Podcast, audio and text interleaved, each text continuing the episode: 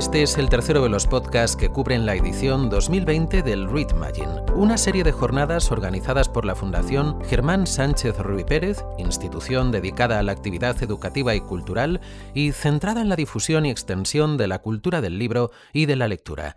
Al igual que los dos podcasts anteriores, puedes encontrar la lista completa de expertos que tomaron parte en estos debates, así como las instituciones organizadoras y colaboradoras al final de este episodio.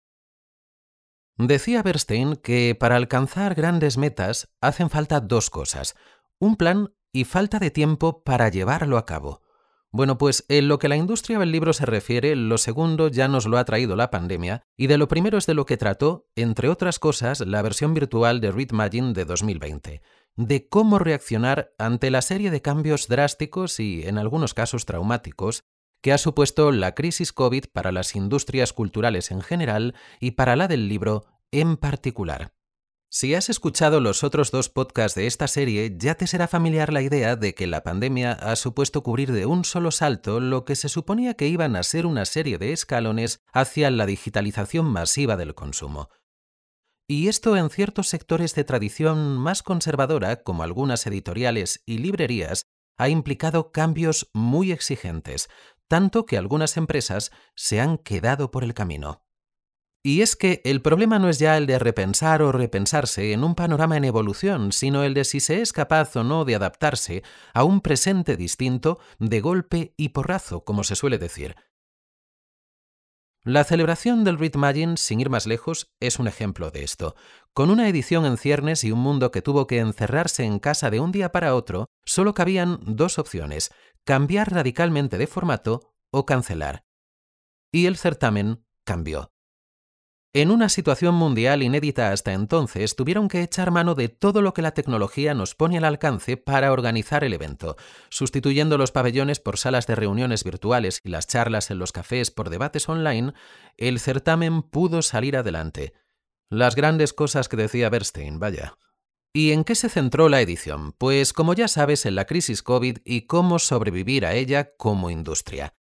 Las tres patas sobre las que versaron los debates y grupos de trabajo fueron nuevos modelos de negocio, los cambios en los comportamientos del usuario y las políticas de incentivación de la industria del libro. La línea en la que se centra este episodio es la de políticas estratégicas. De las tres líneas, esta fue la que más se nutrió de las conclusiones alcanzadas por las otras y, una vez más, muchos de los temas que se barajaron giraron en torno a la digitalización, si hay una idea que sobresalió fue la de que el consumo digital no es una moda pasajera y que ignorar los cambios que ha supuesto no es viable para la industria. Las grandes plataformas digitales vienen de tradiciones diferentes, muchas de ellas nativas digitales, y existe el riesgo de que se conviertan en agentes monopolizadores de la distribución y producción de productos culturales especialmente si las editoriales y canales de distribución tradicionales se anclan a modelos de negocio viejunos con la idea de que lo que ha traído la crisis revertirá una vez pase el momento pico del COVID, que por cierto lleva ya un año largo prolongándose y no parece que vaya a terminar mañana. Bien, pues para tratar de evitar que de aquí a unos años la única opción de distribuir o consumir contenido cultural sea recurrir a una megaplataforma, la mesa de expertos se centró en trazar un plan estratégico de políticas de apoyo y promoción de la lectura y el mundo del libro. Vamos a intentar resumir las ideas principales.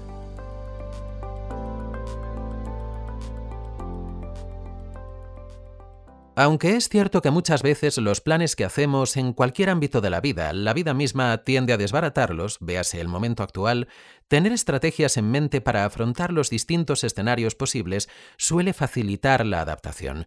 A nivel de industria, la del libro se enfrenta a un panorama en el que el hábito de consumo ha cambiado, los formatos se han diversificado y los modelos de distribución tradicionales han saltado por los aires con el confinamiento. ¿Qué políticas serían prioritarias y más viables para el futuro de la industria? Es lo que el grupo de debate trató de reflejar con su mapa estratégico. Para realizar el mapa se utilizó el modelo de Strategy Blueprint, donde las ideas se agrupan en forma de POSIT virtuales en las categorías de retos, objetivos, áreas de interés, principios rectores, acciones y resultados. Después, estas ideas se agruparon según importancia y viabilidad política en cuatro grupos. Muy importantes y viables, importantes y viables, interesantes y viables, y moderadamente interesantes y viables. Puedes ver las pizarras virtuales con sus apartados y las ideas en forma de POSIT en el informe completo, junto con el desarrollo de cada uno de los apartados en mayor profundidad. Aquí vamos a limitarnos a repasar las conclusiones más importantes a las que se llegó. La primera idea fue que hay que ampliar el foco de lo que abarca la agenda de políticas. La idea de la lectura y el valor del libro deberían ampliarse para incluir aspectos relacionados con lo que leer puede significar en términos de salud, equidad social o generación de riqueza. También se subrayó la importancia de garantizar la pluralidad del mercado. En otros sectores ya existen regulaciones para evitar el monopolio del mercado y en el sector de la cultura esto es particularmente importante porque la falta de pluralidad en este ámbito puede llevar a una restricción de los discursos o los contenidos a los que es fácil llegar para la mayoría de la sociedad. Las políticas en este sentido, desde un punto de vista europeo, deberían contemplar tanto la regulación como las ayudas al sector. Además, estas ayudas deberían enfocarse en promover la innovación y la transformación de la industria para hacerla más competitiva. Por otro lado, esa innovación debería aplicarse también a los planes de fomento de la lectura que ya existen porque, yendo al dato, no parece que hayan tenido un impacto claro en la sociedad en los últimos años, como para tenerlo ahora con la que se nos ha venido encima. Adaptar estas políticas con iniciativas nuevas como la sponsorización de las primeras experiencias lectoras o el fomento de la participación de las generaciones jóvenes en la creación de contenido son algunos ejemplos que se pusieron sobre la mesa. Cualquier cosa que modernice las estrategias para encajar en una sociedad que, sobre todo con los lectores más jóvenes, no tiene nada que ver con la de hace 20 años. Finalmente, la idea de fomentar a nivel de agenda política la colaboración entre diferentes industrias culturales también salió a la luz. De la misma manera que cuando se hablaba de modelos de negocio, esta colaboración se veía como una oportunidad, las políticas de ayudas a la industria del libro también deberían estar alineadas con otras más amplias de soporte a la innovación en la industria cultural y de creación de contenidos en general.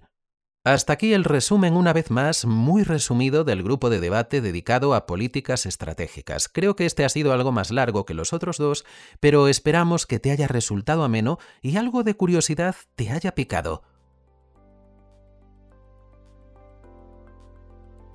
El grupo de WG2 de Read 2020 estuvo coordinado por Piero Atanasio y Simón Lipold y organizado por Luis González. Los participantes fueron Anne Bergman Taón, Basil Miñonú, Enrico Turrin, Eric Wigber, Jock Engelstad, Joana Brinton, José Manuel Anta, Laurent Lemour, Lorenzo Armando, Patricia Castillo, Pedro Sobral, Peter Kraus von Cleef, Fedon Kidoniates, Rudiger Bissenbad, Simona de Rosa y Hugo Bachela.